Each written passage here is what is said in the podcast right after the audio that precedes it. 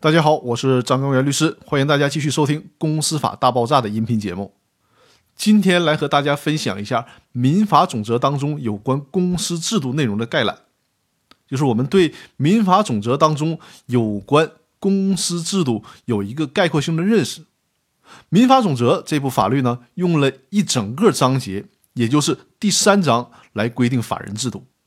法人制度是民事法律的一种基本制度。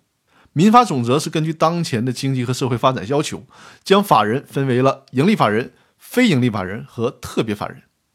因为我们的公司法大爆炸音频主要是分享公司法的知识，所以我的这个音频节目全部都是围绕着民法总则当中盈利法人相关内容和大家做梳理和分享。本次颁布实施的民法总则在有关法人的一般规定部分，明确了四个大的问题。第一个是统一规定了法定代表人的权限以及所从事民事活动的责任承担。第二个呢是确立了法人解散后的清算义务及清算责任。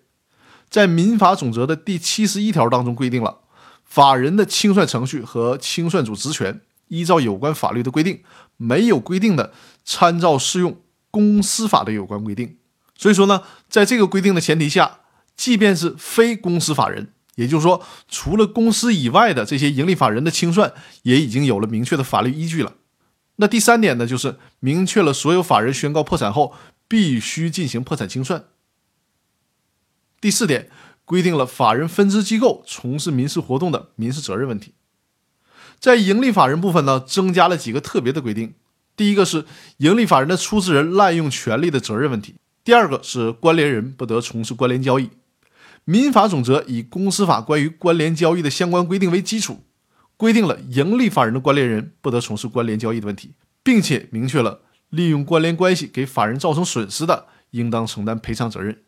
第三点就是盈利法人机关的决议撤销制度，这一问题呢，在公司法司法解释四当中也有了明确的细化。以上呢就是民法总则当中有关盈利法人制度的概览。那在之后的音频分享当中。我会就这些问题的详细规定和知识点和大家慢慢道来。那我们这一期的音频呢就到这里。如果大家有公司法方面的知识，或者是实务当中遇到了公司或股权的问题需要探讨，可以加入我们付费的公司法大爆炸的微信社群，在我的栏目简介里会有我的联系方式，欢迎大家进入收费社群进行讨论和交流。那好，我们明天再见。